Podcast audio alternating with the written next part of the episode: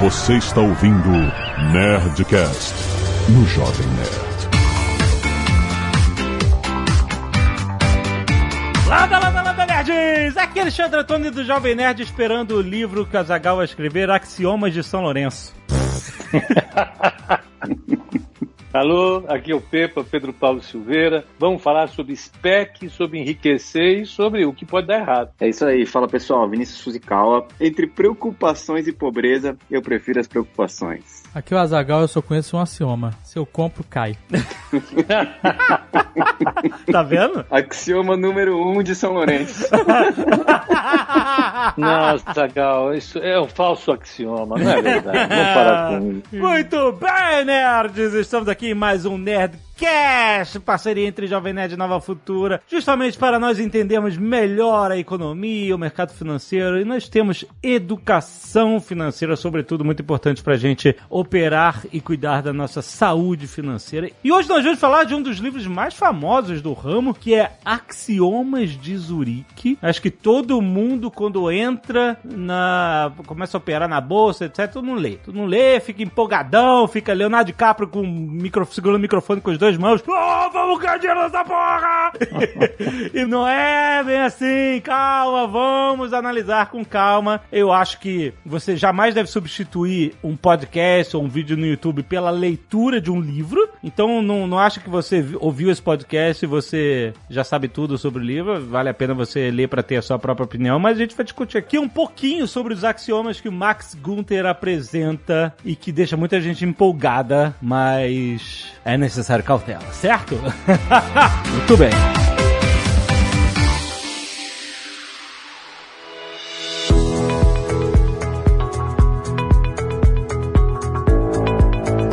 Quantos axiomas? 12? É isso? São 12 axiomas grandes e 16 axiomas menores. Ok. Eu acho que a gente podia passar aqui por alguns os principais. Eu tenho alguns anotados aqui, uns bullet points que eu queria comentar. Eu li esse livro 2000, lá em 2008, quando estava mais uma pessoa entrando no mercado financeiro.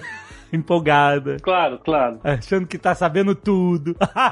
268 nós éramos uns malucos do cacete. É sim, tá, exatamente. Leonardo DiCaprio segurando o microfone com as duas mãos, é isso aí. É bacana. Eu acho que o primeiro é, é, muito interessante, que ele fala sobre risco. Então, o primeiro axioma de Zurique, risco. E uma coisa que até o Pepa já falou aqui várias vezes, né? Tipo, a pessoa que se arrisca pouco, ganha pouco. E aí acho que isso acaba criando um hype de você, ah, então beleza, então tem que arriscar tudo para ganhar e para crescer, para ficar rico e tal. E não é também, não é uma coisa ou outra, né? Mas o fato é que quem compra 100 reais de ações não vai ficar milionário com isso, entendeu? O que ele fala é, é, muito engraçado e ele cria uns personagens. O livro é muito bem escrito, ele é jornalista, ele escreve de maneira leve, né? ele cria personagens que talvez sejam reais. E ele fala o seguinte: se você quiser ficar rico, com salário e sem correr risco, você não vai ficar. Você vai ter que comprar alguma coisa ou vender alguma coisa. E essa primeira ação que você tem, tem que, ao longo do tempo e por bem pouco tempo, te trazer uma grande soma de dinheiro com lucro. E você só faz isso correndo risco. Né? E o que é o risco? O risco é a incerteza, pura e simplesmente a incerteza que a gente tem em relação ao futuro. Se todos os agentes soubessem o que ia acontecer no futuro, todos os preços já estavam estabilizados de cara. Se eu soubesse quanto vai custar uma ação daqui a 12 meses, de verdade, se o preço dela fosse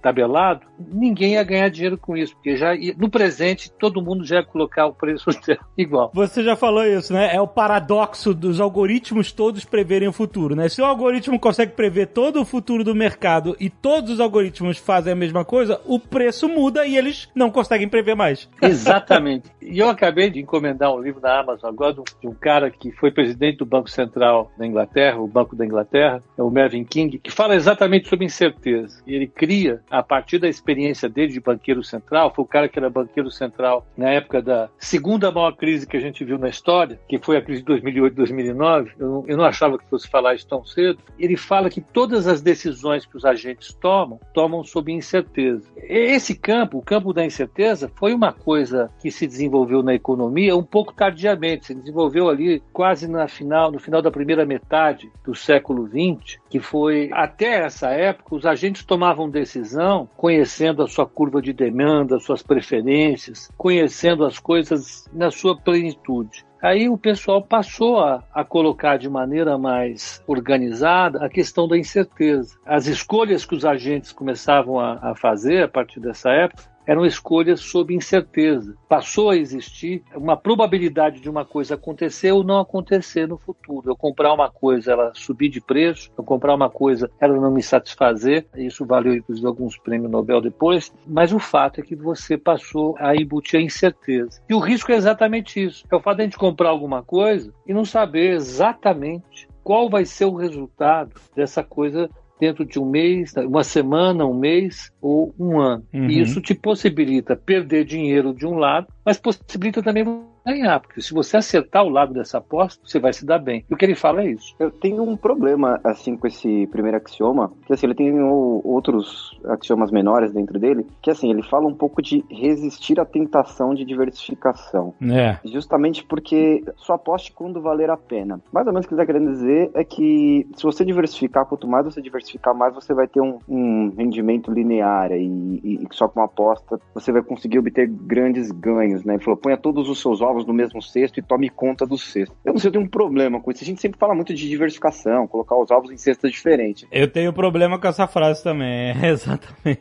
Acho que o Pepa pode ajudar a gente um pouco nisso também, porque eu, eu tenho um problema com essa parte específica do livro. É, teve gente que já ganhou o prêmio Nobel de Economia falando exatamente o contrário, né? É, você tem uma fronteira ótima que você tem que escolher, você ou de qualquer pessoa tem que escolher entre o que ela quer tomar de risco e o que ela quer ter de retorno. Quanto maior o retorno que você quer ter, maior é o risco que você vai correr. Se você quer ser um cara milionário, bilionário, seja lá o que for, você vai ter que correr muito risco. A não ser que você já seja um milionário, bilionário. Né? Você já vai, né? você vai ganhar muito pouco para continuar sendo o que você é. Para você ter esse ganho enorme na sua carteira de investimentos, você precisa correr mais risco. Vamos pegar o exemplo de renda fixa. Se você comprar um título do Tesouro indexado à Selic, que é uma LFT, o seu risco é zero. Mas o, o, prêmio que você vai ganhar, o retorno que você vai ganhar, é exatamente a Selic. Para você ganhar mais do que a Selic, você tem que acrescentar um prêmiozinho aí. O que, que você pode fazer? Você pode comprar um título pré-fixado, que não vai seguir exatamente a Selic, vai embutir um prêmio de risco aí, ou você pode comprar um título privado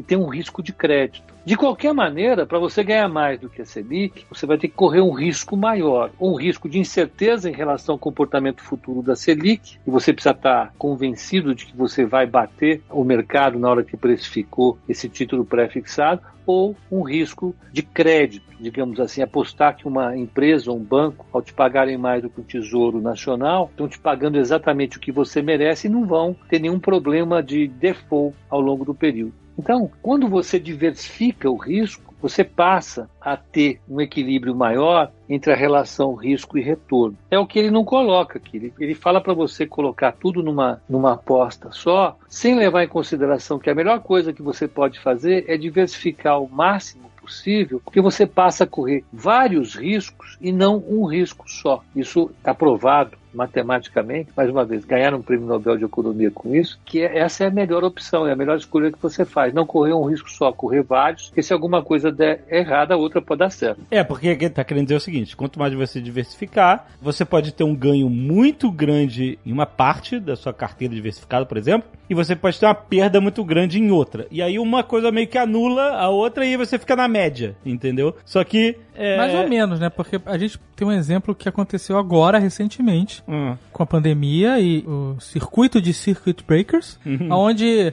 O, o se... tour, o grande tour de Circuit né? Breakers. Mas aonde, aonde, por exemplo, a minha carteira, ela tem ações e tem fundos. Uhum. E os fundos seguraram a onda muito melhor uhum. naquele momento do que as ações. Porque os fundos estão diversificados. Exato. É. Se eu tivesse só ações, eu talvez não tivesse aqui mais. não fala assim. Tá vendo? Então, exato. talvez o pico de ansiedade tivesse tivesse me levado. Mas a carteira montada dessa forma, para me dar essa segurança, no momento que apertou, eu vi, ó, pelo menos aqui, entendeu? É, segurou. Exato. exato. Inclusive, quem montou a carteira foi o pessoal da Nova Futura. Só me aconselharam aqui a montar desse jeito. Ah, não Salvaram não é por nada não, minha mas... sanidade. Exato. que ali tava prestes a ser o terror de Cutulo, mano. Esse, nessa parte do livro, ele fala assim: imagina, o pessoal dá uns exemplos. Ele até dá exemplos nos livros de duas irmãs que assumiram é, estratégias diferentes, né? Uma mais na aposta e outra conservadora, e o resultado que deu no final. É claro que ele fala que apostou, ficou rica e aqui uhum. é, manteve conservadora, manteve uma vida normal, flat, uhum. com o salário que ela tinha. Mas a pessoa fala: ah, mas se eu tivesse comprado o Magazine Luiza 10 anos atrás, eu tinha transformado 10 mil reais em um milhão de reais. É. Então, assim, é, se fosse uma aposta única, se eu tivesse diversificado o Libovespa, eu teria, sei lá, tido 10, 20, 30% de rendimento. Assim, mas é muito difícil você acertar as apostas certas no momento certo também, né? Então. Não é todo dia nem todo ano que tem uma Magazine Luiza, por exemplo. É, sim, é com nada. certeza. Tá todo mundo procurando a nova Magazine Luiza. Todo dia. Eu tinha um professor Minha Magazine Luiza era a Telebrás, mas não deu.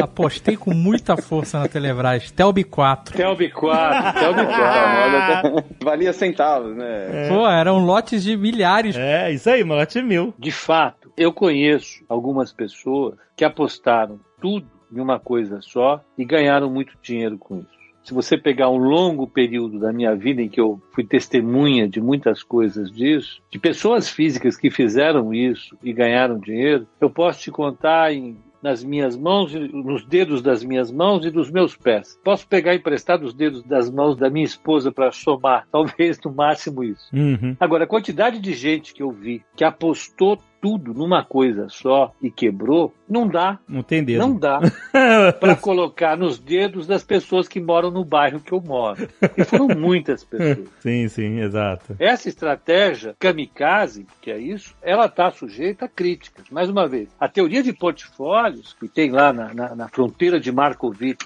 a estratégia de alocação ideal, fala que se você vai fazer um portfólio ideal para você, você tem que levar em conta a sua tolerância para o risco, o desejo que você tem de retorno e diversificar os seus ativos de maneira a compatibilizar os seus investimentos com essa relação risco-retorno que é ideal para você. E leve em consideração uma, um horizonte de tempo que é muito maior. Uhum. E ninguém ali está pensando em ficar bilionário. É, agora, eu acho que já no começo desses axiomas, eu acho que vale a pena colocar é que o, o Max Gunther, que é o jornalista que escreve, está se referindo aos segredos dos banqueiros suíços. Nós vamos lembrar que os banqueiros suíços já são bilionários quando ele escreveu isso. Já eram pessoas muito ricas, estavam especulando há muito tempo. Eles podiam fazer grandes apostas em derivativos, petróleo, ouro, títulos do tesouro alemão, títulos do tesouro irlandês, seja lá o que for, em moedas. Eles já eram muito ricos. A riqueza dele foi construída, deles foi construída de outra maneira. É claro. Então, como receita para você assumir uma posição kamikaze, é bastante arriscado. Hoje em dia, a gente já não pode mais pensar assim. Eu, particularmente, não penso assim, não, não recomendo que as pessoas pensem assim, em que pese ter sido educado por um cara que me fez ler esse livro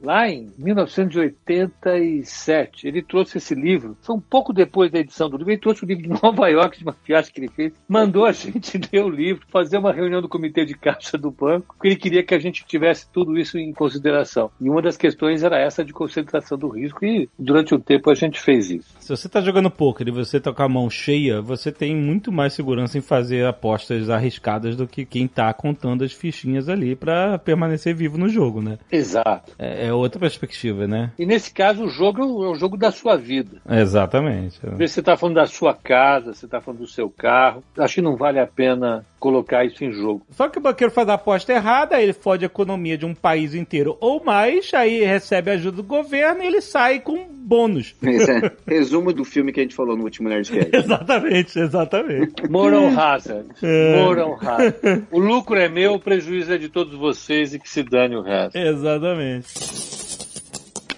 ganância, outro axioma que ele fala aqui. Né? E aí ele tenta ser um pouco mais lúcido, né? Ele sugere realizar sempre o lucro cedo, reduzir a ganância, porque mesmo que você ah, sair cedo e o negócio continua subindo e eu aí ah, você resistir a essa ansiedade de você achar que você errou. Você não errou tendo lucro, né? Saindo com lucro, mesmo que você saia cedo. E segundo ele, se você quiser segurar nas operações por mais tempo para tentar obter o máximo lucro possível, no long run você vai errar errar mais do que acertar. Então você vai acabar perdendo. É melhor você ir pegando os seus pequenos lucros do que tentar ganhar o jackpot numa operação ou noutra, né? Esse é o ponto. E muitas vezes eu vi isso. Você ficar numa posição, você acha que você vai, essa é a posição da sua vida, você vai virar o grande especulador brasileiro, ganhar todas as posições, ser o primeiro bilionário da sua família, pode ser uma estupidez. No mundo dos investimentos, nós vivemos uma sucessão de operações o tempo todo. Se você quer fazer de uma operação o resultado da sua vida, o que você pode fazer é perder dinheiro com ela. Então, teve um lucro, esse lucro é razoável, pula fora. Se você está tendo um prejuízo, não teima também, pula fora, resolve logo essa questão, porque as posições têm que ser rápidas, ou no mínimo, tem que ser coerentes com, com o seu orçamento de risco. Você não pode querer ganhar muito, mas também não pode querer perder muito. Então, acho que vale a pena ser curto e grosso com as posições, não, não se apaixonar e não ser ganancioso demais. Ô, Pepa, isso você também leva esse axioma para carteira recomendada quando você faz a troca mensal das ações? Você troca três, tira duas, troca quatro, colocando uma parte desse lucro que você achou que aquela ação ia ter no bolso da pessoa que segue a carteira? Olha, é, a posição da carteira é um pouco diferente da posição do que o Max Gunther está falando. O Max Gunther está falando do especulador mesmo, do cara que é o especulador. Quando eu monto a carteira, meu horizonte de tempo é longo. É longo o suficiente. O que eu tenho em vista são as minhas teses de investimento. Eu tenho um valor estimado em relação aos preços das empresas. Eu tenho acompanhamento em relação ao que as empresas estão faturando, estão cortando de custos. Isso é o mais importante para a gente. Quando ele está falando aqui em você comprar um, um papel para dar uma atacada no curto prazo, é diferente. Ele está pensando no comportamento que o mercado acha mais provável que esse papel tenha. É um pouco diferente e isso muda um pouco o negócio. E da carteira eu, eu tiro um papel e coloco outro papel, muito mais levando em consideração o potencial de valorização que ela tem no momento futuro. E aí eu faço um pouco do que ele disse, com certeza, aí você tem razão nisso. Eu não levo em consideração quanto já deu de lucro, quanto já deu de prejuízo. Eu não olho para trás, eu olho só para frente. Isso é o mais importante. Complementando tudo isso, uma coisa que eu concordo bastante, que é quando se começa uma corrida, sei lá, maratona, ninguém sai correndo até até o momento, aí vou ficar correndo até o momento que eu achar que eu ganhei. As pessoas começam a correr, elas sabem onde é a linha de chegada. Elas já definem antes de começar aonde que termina. E ele fala isso, né? Você defina o seu objetivo antes de você começar. Aí você não vai ficar insatisfeito de ter saído, ah, eu saí muito antes, saí cedo, ah, realizei pouco lucro, podia ter realizado mais, entendeu? Você criou um objetivo, você atingiu o objetivo e ele até fala, é, é, quando você atingir esse objetivo, se deu um prêmio por isso. E ele fala também o seguinte: é um, é um ditado verdade, de Wall Street. não olha o preço da ação depois que você vendeu ela. Tem muita gente que já ficou em depressão. É, cara. Passa a régua, passa a régua. Eu acho isso inteligente. Você definir um, uma linha de chegada antes de começar a correr. Porque aí você vai, traça um objetivo, cumprir o objetivo e pronto. É isso. Depois faz outro. Traça outro objetivo, entendeu? Não fica remoendo aquele Se negócio. chegou uma parte do tempo, você descobriu que não, não vai conseguir completar, não faz sentido algum você continuar correndo. Exatamente. Porque se você não vai completar, para que, que você vai gastar mais energia? Exatamente. Vai para outro lugar gastar essa energia. Vai ler um livro, É. vai encontrar um amigo, vai encontrar a sua esposa ou namorada, vai fazer outra coisa, né? Porque você vai despender energia à toa. E no caso do investidor, vai gastar dinheiro à toa, né? Não vale a pena, pula fora logo. É, isso tem a ver com o axioma que ele fala sobre mobilidade, né? Que é você não ter investimento de estimação. De você não achar que você deve alguma coisa àquele investimento e tão pouco que aquele investimento deve alguma coisa a você. Não se apegue a ele, né? É, não, mas é essa empresa, eu gosto dela, eu gosto do produto dela e tal. Beleza, todo mundo tem isso. Mas isso acaba virando um wishful thinking, sabe? Você quer acreditar que aquela empresa que você gosta vai ser um investimento incrível também pra você. O David Você sabe assim onde- com Ering. o Dave era o rei da Ering, exatamente. Comprava a camiseta da Ering e tudo. Eu ajudava a empresa. Enquanto eu tava lá com as ações dela, eu queria que ela vendesse mais, né? Mas eu não tinha nenhum é, Apego. apreço ou apego pelas ações. Achava e realmente foi um bom investimento na época. É, só que as pessoas marcaram isso na cabeça de uma maneira. Que Azaghal- Até hoje, parece que eu sou o dono da Eng. Quem... E o cercado da Petrobras, né? Exato. As ações da Ering já subiram, já caíram, já subiram de novo, já caiu. Exatamente. Hoje em dia, você sabe onde é que a gente verifica isso? Ah, nas preferências políticas das pessoas. né? Tem ações, tem investimentos que se beneficiam mais com um governo assim, ações, ou investimentos que se beneficiam mais com governos assados. E as pessoas confundem as suas preferências políticas Uhum. com o rumo das coisas. Não vale a pena você fazer isso. Se o governo está indo bem ou está indo mal, os seus investimentos dependem disso. Agora, você não pode ficar torcendo. E foi uma coisa que eu aprendi isso ao longo da vida.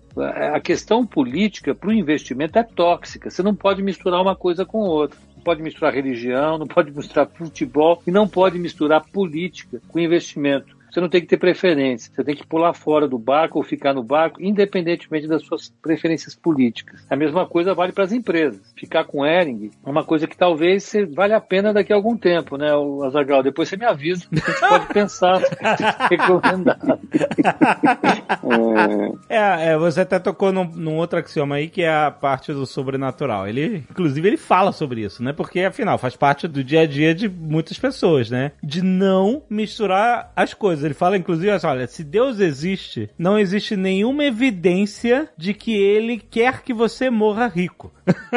Evidente. Me prove isso. É como, tipo assim, o sobrenatural não mexe com a economia. Isso é uma coisa dos humanos, entendeu? Então ele fala, olha, não mistura as coisas, não... Ele, ele até fala, se você quiser comprar uma ação, fazer uma figa, torcer, rezar para ela subir, etc, é uma coisa, mas fazer isso se tornar parte da sua forma de decidir as coisas, consultar tarólogo, astrólogo, esse tipo de coisa, superstição, para você não misturar isso com a sua inteligência é, e estratégia financeira, porque essas coisas não, não são compatíveis. Elas não têm nada além de anedotas de alguém que, sei lá, ah, comprei ação, rezei, ela subiu. Isso é uma anedota, isso não é um, um axioma provado, né? Por exemplo, não é uma verdade que pode ser testada e provada no mercado, né? Senão, mais uma vez, era só. Eh, você tinha muita gente. Se tivesse uma fórmula certinha tava todo mundo milionário e se tivesse todo mundo milionário, ninguém tava milionário. exato, exato. Porque uma parte do que a gente está discutindo aqui é porque tem alguém que resolve vender uma coisa que está barata e, e, você acha que está no preço, né? Então você compra esse negócio. Agora, o que você vai ganhar, você praticamente tomou do outro. É um jogo de soma zero. Esse é um jogo de soma zero. Para alguém ganhar muito dinheiro, outros ou vão perder ou vão deixar de ganhar. É o que a gente está discutindo aqui em grande medida. É, você vai estar tá comprando ação de alguém que vai estar tá vendendo. Exato. Exatamente. Ele também fala de intuição, que é, alguns axiomas eles se conversam bastante, né? Intuição, ele é bastante cético, né? Ele fala e ele, ele estimula que as pessoas sejam bastante céticas ao lidar com economia e mercado financeiro, que óbvio, né? Porque tudo é baseado em comportamento humano, principalmente. Mas é, ele basicamente diz que você deve só confiar em palpites que você possa explicar que você possa justificar por que você tem esse palpite. Não é assim, hum, que nem eu vou comprar Ering, eu acho que vai subir. Não, mas não foi assim que eu fiz. Não foi assim que eu fiz. Não foi assim, ah, tá bom. Não, cara, tá, eu vou te falar também.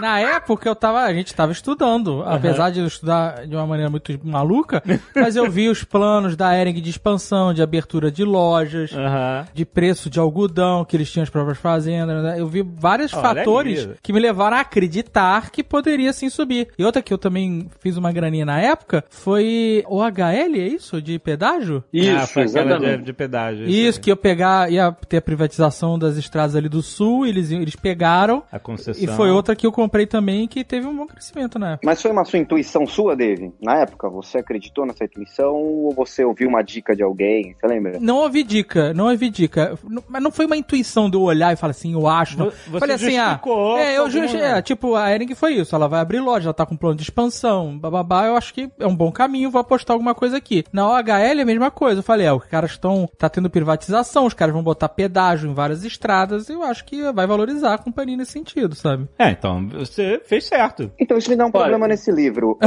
Ele me dá um problema nesse livro. Porque é o seguinte, um do quarto axioma é que ele fala sobre previsões. Ele até critica muito, acho que o Pepa, quando leu esse quarto axioma, ele deve ter ficado muito bravo. Que ele critica previsões de economistas, fala que o economista não pode prever inflação, que tem a questão humana, que ele não pode prever o preço das ações, que o mercado é um caos e você tem que seguir o caos. E aí, nesse caso, ele fala assim: não, mas siga suas intuições. Então, assim, eu acho que é meio é divergente esse quarto axioma axioma com o sétimo axioma, porque ele fala: acredite nas suas intuições, mas metrifique elas, mas não acredite em previsões de economistas, analistas, porque, sei lá, não funciona. O que, que você acha sobre isso, Pepão? Você ficou bravo quando você leu isso?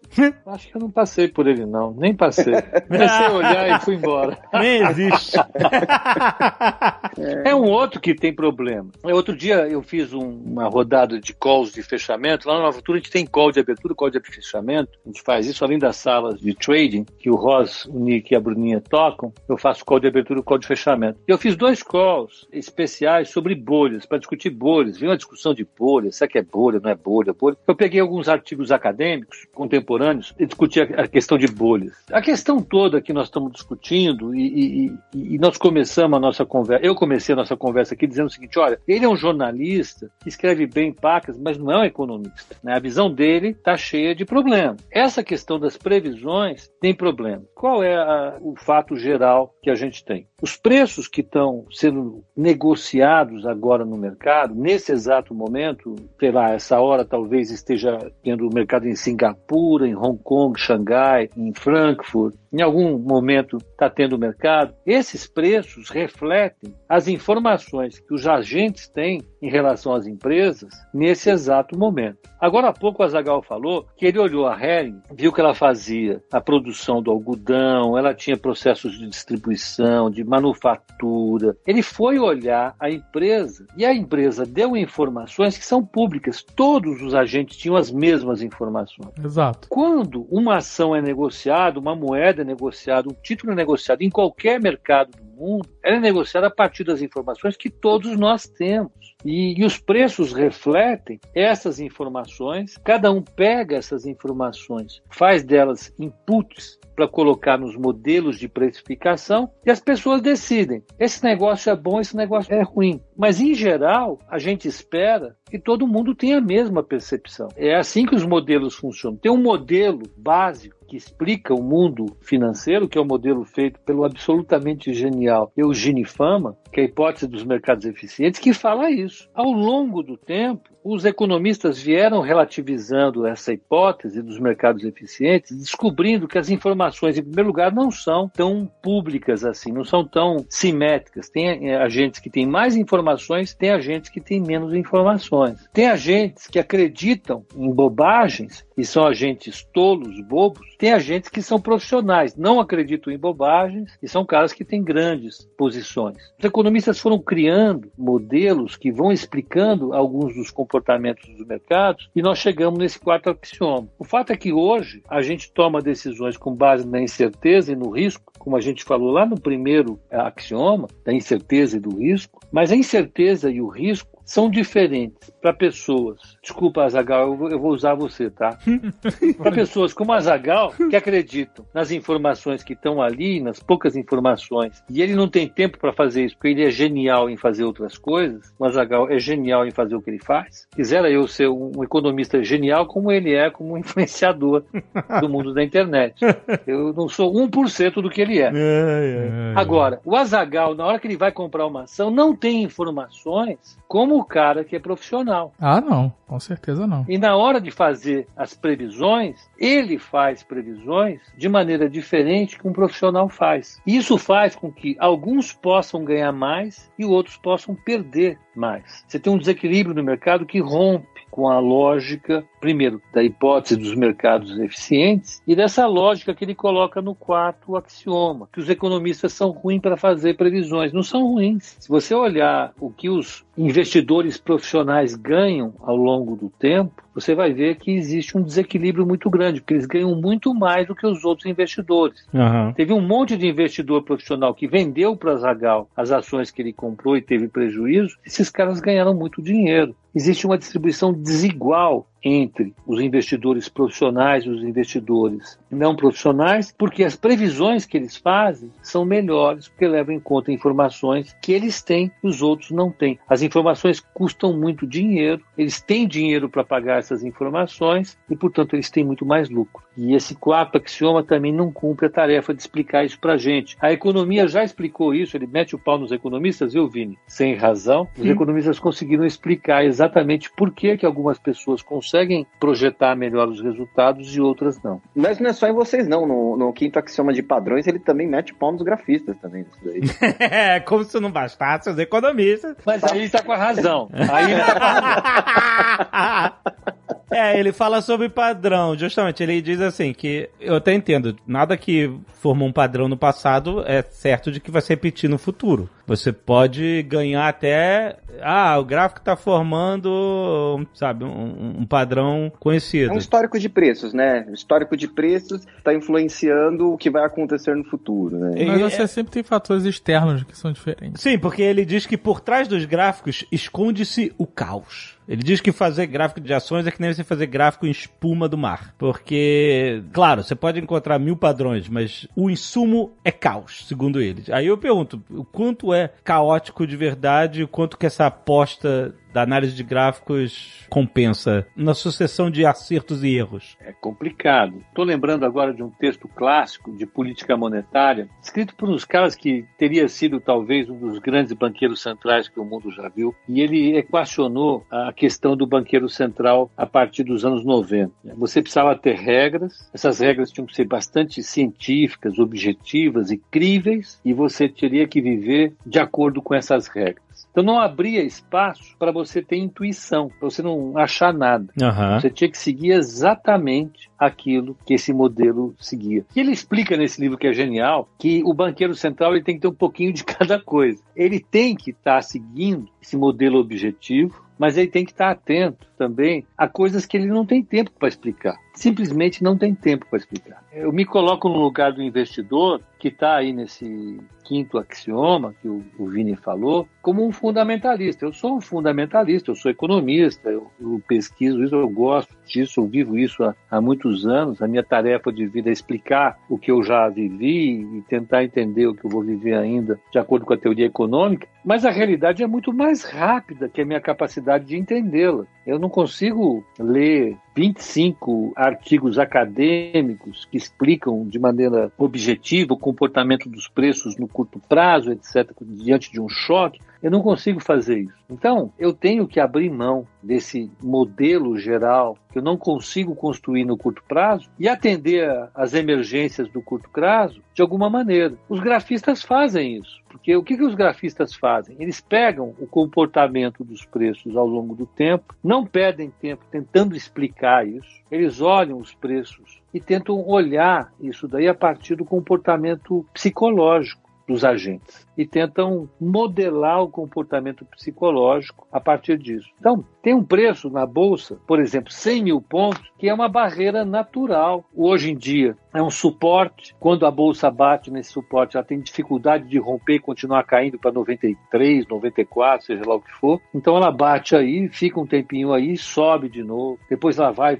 Eles criam padrões psicológicos que podem te ajudar no curto prazo, o que invalida, de certa maneira, o quinto axioma. Por quê? Porque se todo mundo acredita numa coisa, essa coisa acaba acontecendo, pelo menos no curto prazo. A gente chama isso de profecia autorrealizável. Os economistas têm modelos para isso, né? Você tem várias profecias autorrealizáveis. Se todo mundo acredita que o gráfico funciona, o gráfico, pelo menos no curto prazo, vai funcionar. Você tem que olhar o gráfico, porque senão, no curto prazo, você pode perder algumas oportunidades. Então, eu acho que nesse caso o quinto axioma está errado. Né? Esse livro é sensacional. Eu esqueci de falar o nome do autor do livro. É o Alan Blinder. Ele é professor em Princeton. É um dos grandes teóricos. Ele foi vice-presidente do Banco Central americano na época do Greenspan. É um cara que conhece tudo de política monetária. Escreveu um livro fantástico em coautoria com a, a Janete Ellen. Ele é um cara genial. Ele só não foi presidente do Banco Central por uma questão de política na época do Clinton, né? senão ele teria sido presidente do Banco Central e um grandíssimo presidente do Banco Central.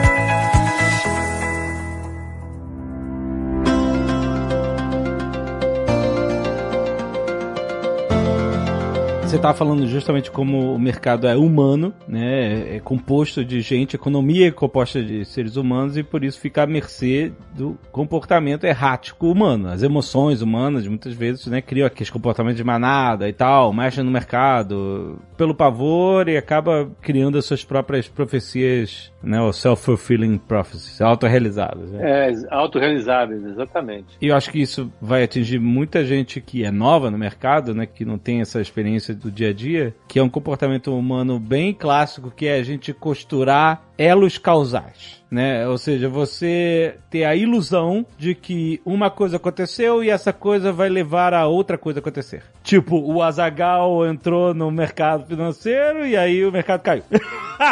Se bem que isso realmente a gente tem que analisar não, fortemente. Não, não é justo, caramba. Aconteceram algumas vezes. não foi uma vez só. Não, eu não admito esse tipo de coisa. Mas a gente tem a tendência de criar falsas associações e essas falsas associações criam ilusões que podem nublar nossas decisões. Falando em nublado, Ale, tem elo causal que diz que a bolsa tende a cair mais em dias de chuva do que em dias de sol. É mesmo? Caraca, que maravilhoso. um dos campos mais bonitos da economia, mais intrigantes, é a econometria, é a estatística econômica. É correlacionar uma variável com a outra. Exatamente isso. Se uma borboleta bate asas na China, isso pode fazer com que uma ponte estaiada nos Estados Unidos caia. Que tipo de relação existe um fenômeno e outro? E a gente é muito chamado a isso. Né? Boa parte dos trabalhos acadêmicos de economia hoje em dia Hoje em dia não, né? Há, há, muitos anos. Exigem que você faça explicação da sua proposta, da sua hipótese e prove essa hipótese através de um trabalho baseado em econometria, em estatística econômica. Agora, um dos problemas que nós temos em estatística econômica é uma coisa que a gente chama de correlação espúria. Porque muitas vezes pode coincidir de um evento acontecer ao mesmo tempo que outro. E uma coisa não tem nada a ver com a outra. O fato de uma borboleta bater asa num lugar não tem nada a ver com uma ponte cair em outro lugar. Por mais que isso se repita várias vezes. É, você sabe, tem uma clássica aí. Quanto mais filmes do Nicolas Cage são lançados num ano, mais pessoas morrem afogadas em piscinas. Nicolas Cage? Nicolas Cage, nosso querido Nicolas Cage. Ele é talvez a maior promessa da história do cinema, né? Ele, ele, foi uma promessa. Eu assisti Coração Selvagem, várias críticas a respeito disso. Foi uma grande aposta. Eu nunca vi ele fazer tantos filmes ruins depois disso. Só filme ruim. Fizeram uma, uma relação causal de quantos mais filmes ele lança, mais pessoas morrem afogadas em piscinas. E para você ver como uma, uma coisa tem a ver com a outra, você pode criar falsas associações o tempo todo com tudo. E na economia, a economia é prato cheio para você querer fazer isso. Nossa, tem gente que associa a bolsa com mapa astral, tem gente que associa a bolsa com isso, com aquilo, mas uma das questões que eu acho que é fundamental, Ale, é que todo mundo quer ganhar dinheiro, todo mundo tem uma pressão importante na vida. Mais uma vez, a vida é difícil. Se a gente tivesse um atalho para satisfazer todas as nossas necessidades, que são crescentes, a gente precisa comprar um iPad, a gente precisa comprar um carro do ano, um Tesla, a gente precisa assinar vários canais de televisão, agora em todos os dispositivos. A quantidade de coisa que a gente tem para consumir é enorme. E nem sempre os nossos ganhos vão atrás disso. Então, se a gente achar um caminho, um atalho, seria legal. O problema é que o mercado financeiro lida com uma coisa que está no primeiro axioma, que é a incerteza. Lidar com a incerteza é muito difícil. É muito difícil. Eu vou dar um, um exemplo disso daí. Eu estava numa época conversando com uma pessoa, eu tinha os meus filhos, etc. E tal, eu estava conversando com uma pessoa e essa pessoa falou: Não, vamos nos reunir tal dia e seria bom você antecipar a sua agenda um mês de antecipação. Eu falei: Olha, é difícil, porque eu trabalho no mercado financeiro e a gente está sujeito a muita incerteza. Exato. Né? Aí é, o cara começou a rir, falou: Não, brincadeira e tal, imagina. Pode marcar, não tem problema nenhum. A gente marcou para um determinado dia, uma reunião que era muito importante. Aconteceu que nesse dia um avião bateu num edifício em Nova York. Hum, nossa. Alguns minutos depois, outro avião bateu nesse edifício em Nova York. Nossa. A minha vida mudou completamente. Uhum. A minha vida até ali era uma. Depois daquele evento, foi outro. Depois das Torres Gêmeas, muita coisa mudou. Eu tive que ligar pro cara e falar: oh, não te falei que a minha vida é esquisita? Foi. Hum. É, o cara falou: é, porque o que mudou a sua vida? Meu amigo, eu tô desde as 9h15 da manhã tentando conversar com algumas pessoas que eu conheço em Nova York, tentando resolver. Nossa vida mudou completamente. Depois disso, quanta coisa não aconteceu? Exato. É porque o mercado financeiro é muito importante? Não, o mercado financeiro ele é muito reativo a essas informações. Né? Agora há pouco a gente falou sobre as informações da hipótese é, dos mercados eficientes, do Eugênio Fama. O problema é que as informações mudam o tempo todo. Cada vez que acontece uma coisa, o mercado reage tentando antecipar essas info novas informações. E isso coloca muita incerteza sobre tudo que a gente tem. Voltando ao início da história. A incerteza, associada ao nosso desejo de ganhar dinheiro fácil, coloca um paradoxo. A gente tem que achar um jeito que dê alguma certeza no ambiente de total incerteza. E muitas vezes a gente acaba criando uma ilusão de crença de que, ah, não, isso tem que dar certo, eu quero que isso dê certo, e eu acredito que vai dar certo, e aí você, pronto, cai numa armadilha de ilusão, né? De você. É aquele negócio que a gente falou, de, de ter investimento de estimação, de achar que o investimento te deve alguma coisa, que você deve alguma coisa ao investimento. Olha, tem cada coisa que você não acredita. Eu já vi cara chegar e falar: ó, eu descobri um jeito de ganhar dinheiro. Como? Eu faço assim, faço assado. E você vê que são pessoas bem intencionadas, pessoas simples, pessoas modestas, mas que estão iludidas por si mesmo. Uhum. Porque tem. Mas aí não tem vai um prêmio... pouco nessa parte de padrões? O cara queria achar padrões no meio do caos? Não, então. E quer acreditar, Vini. Quer acreditar no padrão que ele achou. Exatamente. Quer acreditar que a parada que ele quer que dê certo vai dar certo. Mas é caos. Eu achei o modelo, eu achei o. sei lá o que for, um Uhum. negócio que for. Principalmente, tipo assim, o Pepa fala, todo mundo tirou correlação. Ah, o Ibovespa sobe, dólar cai. Dólar sobe, o Ibovespa cai. E essa é a primeira correlação que você quer, exato. Aí o cara, pô, criei uma correlação aí. Agora, quando o dólar estiver caindo, eu vou comprar a bolsa que você subir. Mas a gente sabe que nem sempre é assim. Nem sempre é assim, né? Então tem que tomar um pouco de cuidado com padrões. Padrões realmente é, é complicado. Acho que faz uma parte que ele escreve no livro faz bastante sentido. Não, isso tá perfeito. Você tem o grafista, olha como é difícil. A gente tava, eu estava defendendo o grafista agora há pouco. Falando, olha, eles olham padrões de comportamento psicológico, você tem que relativizar isso. Aí eh, a gente derrubou a história de padrões. E a gente poderia ficar conversando vários anos, descobrindo correlações que não existem. né? Eu acho que o, que o maior caso, mais uma vez, eu acho que eu já citei isso nos nossos Nerdcasts, foi uma aposta que o Keynes fez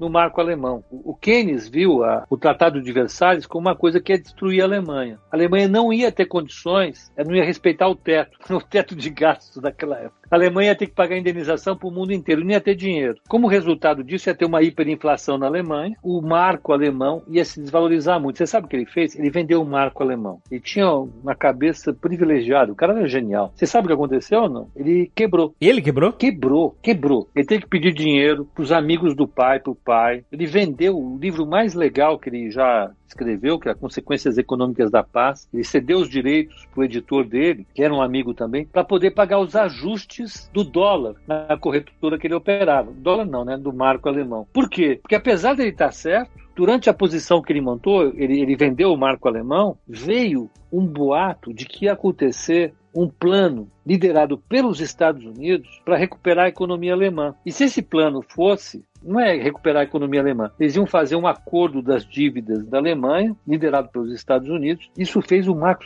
se valorizar pra caramba. E o marco caiu muito mais do que o Keynes podia aguentar. Ele quebrou. E a corretora dele chegou a liquidar a posição dele porque ele não pagava mais ajustes. Ele teve que pedir dinheiro emprestado para liquidar as posições dele. Logo depois, coisa de um mês depois, a França invadiu o Vale do Ruhr, tomou todas as indústrias alemãs e começou a hiperinflação alemã. E o marco simplesmente derreteu. Exato, isso que eu ia perguntar, porque o Marco não derreteu nessa época, exatamente. É, ele fez um Big Short, mas esse daí é a versão do filme que deu errado. exatamente. Isso é muito difícil. Esse negócio que a gente está discutindo aqui é um negócio que envolve questão de timing, Uhum. questão de crenças, muitas questões. O Axiomas de Zurich, ele constrói, isso que eu acho legal, um roteiro para você ficar vivo nesse processo. E nesse sentido, eu acho que ele é válido. Por mais que a gente pesquise as falhas, discuta, apresente trabalhos acadêmicos, experiências, crises, o que o Max Kunter consegue fazer nesse livro é criar uma proposta de vida no mundo dos investimentos. Olha, isso não é fácil, é difícil. Tudo vai jogar contra você e você tem que construir uma, uma armadura para sobreviver no meio dessa confusão, porque é uma confusão. Uhum. Sabe que é um axioma que eu acho legal, que faz bastante sentido, é o do consenso. E lendo ele, eu descobri que o René Descartes, lá do Penso Logo Existe, era um grande especulador na Bolsa de Amsterdã, né? Fala no livro, né? Não Isso. sei se isso é fato. E, É fato. cara, e realmente ele fala aqui no, no livro assim, o consenso pode estar errado. É aquela conversa que ele fala, quando tem muita gente falando de Bolsa, pode ser que não seja a hora de estar na bolsa. É, quando tem muita gente falando sobre determinada ação, pode ser que nem a OGX por um bom tempo foi o consenso. Todo mundo investe OGX, todo mundo colocando dinheiro OGX. E depois acabou acontecendo o que aconteceu. Eu gostei dessa parte, não sei o que você tem a dizer. Não, eu, eu acho sensacional. É isso mesmo. Isso vale para período de bolha. É, mais uma vez, eu vou me remeter aos dois calls de fechamento que eu fiz. No período de bolha, o mercado todo acredita em algumas coisas. O, o George Soros, ele opera contra as tendências de mercado. Ele foi um dos caras brilhantes na história do mercado financeiro que identificou um momento que o mercado estava errado e apostou contra. Ele ganhou sempre, não é que ele ganhou algumas, não, ele, ele, perdeu uma vez. Na bolha da internet ele perdeu, ele foi estopado. Ele, o Warren Buffett e o pessoal da Fidelity foram estopados, que estavam vendidos em Nasdaq, e a Nasdaq bombou e eles foram obrigados a se estopar. Na hora que eles se estoparam, fizeram a Nasdaq subir ainda mais, depois eles perderam dinheiro. Mas perto do que ele ganhou, ele sempre ganhou dinheiro contra a tendência do mercado. Ele tem uma teoria sobre isso, a teoria da reflexidade. Acho que vale a pena vocês irem pesquisar isso. De contra a maré, é isso. A maré tá indo para lá, você,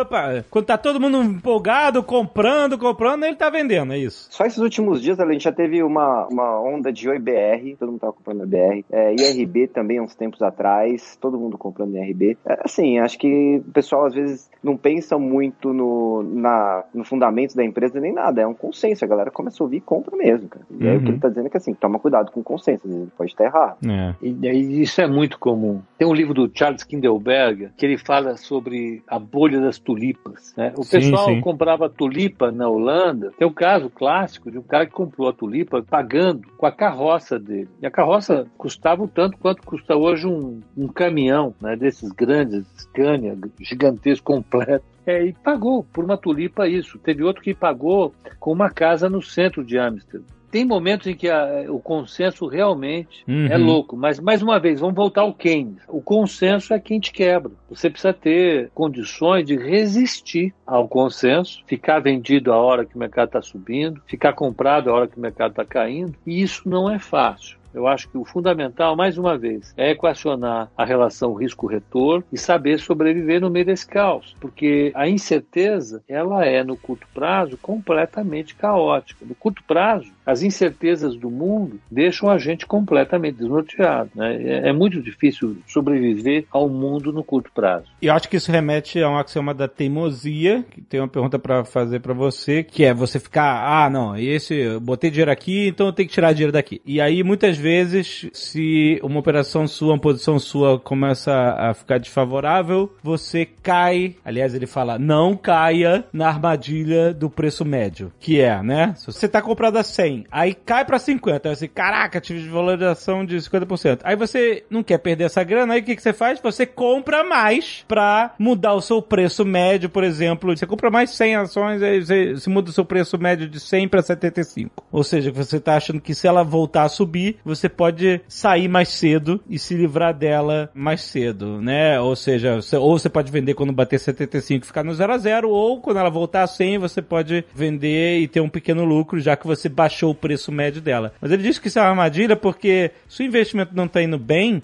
você para baixar o preço médio, você tem que fazer um sacrifício muito grande, que é botar mais dinheiro naquele investimento que não está indo bem. E, e vai muito em linha com aquele axioma que a gente não falou, que é da esperança. É. O barco está afundando e ele está na esperança de que aquele papel vai voltar, vai voltar. Ele não coloca um preço de saída também para o papel, né? Pode até ser que isso aconteça e você consiga se dar bem com a sua estratégia, mas pode ser que demore tanto que seria mais fácil você amargar um, um certo prejuízo e recuperá-lo em outras operações e outras posições que vão te dar mais mobilidade, que você não vai ficar preso, travado naquela ação e ainda mais botando mais dinheiro para diminuir o preço médio, diminuir o preço médio. Ele diz que isso é uma armadilha. Queria saber o que, que o Pepa acha. É legal isso aí. Eu aprendi cedo também. Você não tem que olhar para trás, você tem que olhar sempre para frente. O mundo, eu aprendi isso com um texto é, escrito pelo Thomas Sargent, na virada dos anos 80 para os 90. O Gustavo Franco, um dos caras que idealizou o plano real, ele criou isso também. Os agentes econômicos se prezam por um mecanismo de forward looking, não backward looking. Você tem que incentivar os agentes a fazerem isso. Não quer dizer que eles façam isso. Os agentes eles olham para trás,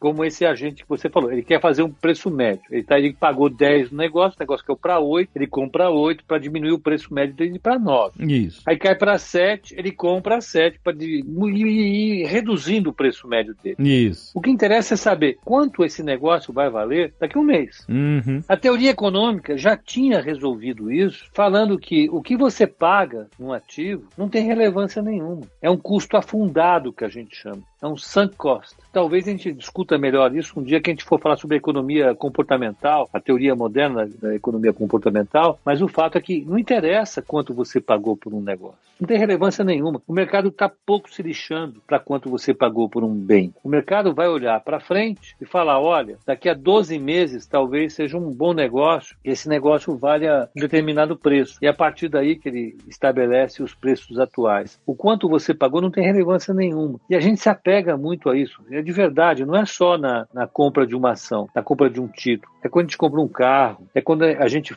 fecha um contrato de trabalho, é quando a gente faz qualquer coisa. A gente se apega muito ao que a gente pagou por uma coisa inicialmente. Mas depois que a gente pagou por essa coisa, ela não tem relevância mais nenhuma. Você tem que pensar olhando para frente. Uhum. A história da esperança que o Vini falou é muito interessante porque você não precisa se apegar. Eu vou dar um exemplo aqui. É Hering. Voltamos para Hering.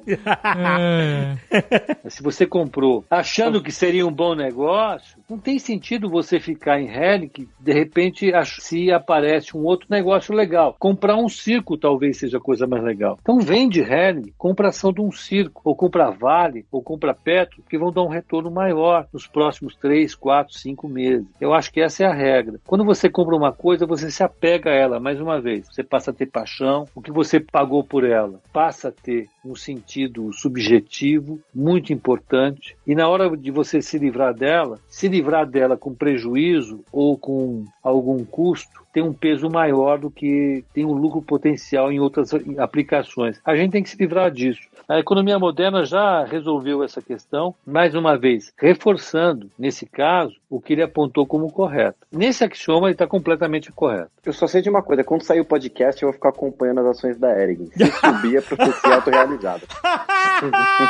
tá vendo?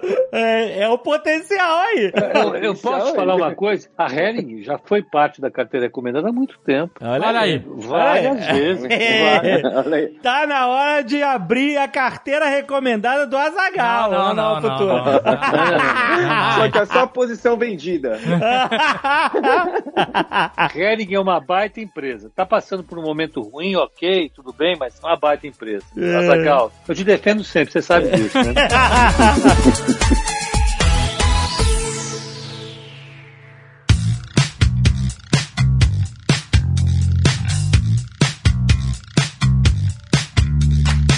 Vamos lá, Vini. Você não tem nenhuma promoção vendendo axiomas de Zurique aí, não, né? Isso... Não. Eu entendi errado. Não tô vendendo livros, não. Diga lá, o que, que temos esse mês? A gente falou bastante de especulação, né? No, Sim. No, durante o, o podcast, falou um pouquinho sobre coisas boas e coisas ruins. E assim, o que eu quis tentar trazer hoje pra galera foi uma operação de especulação mesmo. Uhum. Não é um COI, é uma operação que é feita de ações com opções. É uma operação que você vai ligar aqui na nossa mesa, vai acessar um link que está na descrição e você vai poder escolher. Ela funciona assim: você escolhe uma ação entre as ações disponíveis aqui, a nossa mesa de opções vai montar uma operação para você com opções, tá? Ela funciona assim: se a ação subir até determinado valor, você ganha o dobro do que ela subir. Aí você se acerta com a mesa. E se ela cair, você vira acionista da empresa. O prazo você vai fechar com a mesa de opções, então você vai chegar aqui, realmente é uma operação que você tem que falar. É uma operação que você vai acessar o link, você vai, pode deixar aí o, os seus dados e a nossa mesa entra em contato com você para ver o que, que você quer. E ela funciona assim: se a ação subir, você ganha o dobro do que ela subir, né, até um determinado valor, e se ela cair, você continua com a ação na carteira. Então é uma operação de especulação mesmo. Você troca a opção pela ação, é isso? Da, da empresa, é isso? E você fica posicionado, né? É uma double up. A gente vai comprar a ação da empresa e vai fazer uma, uma trava com opções. Ah. Então, se ela subir, você ganha o dobro, a mesa monta, e se ela cair, você zera, você perde aquela trava, mas você fica com as ações da empresa na carteira. Mas não no valor da opção, no valor da ação, é isso? O valor da ação que você comprou. Entendi. Como se fosse um acionista dela. Então, assim, é um risco. Você tem um risco, mais ou menos, se você tivesse comprado a ação, você também tem esse mesmo risco. Se ela Uhum. cair, você vai continuar na carteira. Só Uhum. que se ela subir, você pode ganhar o dobro. Tem as, as regras, tudo certinho aí no link disponível na descrição. E para quem quiser também entrar nessa operação de especulação, aí a gente falou um pouquinho sobre isso no podcast, é só clicar e falar com a nossa mesa. Esse é o produto do mês aí, Ale. Excelente. Então entre lá, novafutura.com.br para você abrir a sua carteira, não paga nada e você faz um questionário, aí você vê o seu perfil de investidor e você vê qual é o nível de risco que você está preparado para aguentar. Se você leu o axioma de Zurique e gostou, você tem que ser arrojado. É. pois é, pois é, mas lembrando que a gente sempre deixa claro aqui que investir em, em mercados voláteis tem um nível alto de risco, você nunca deve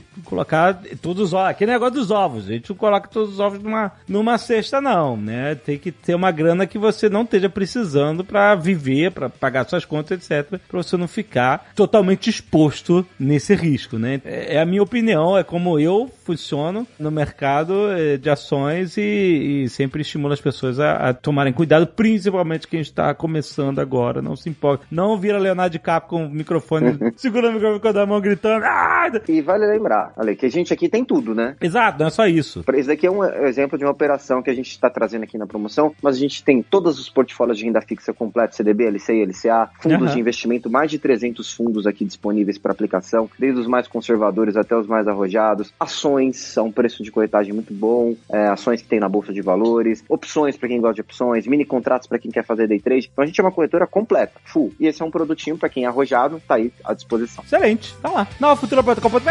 Até mês que vem.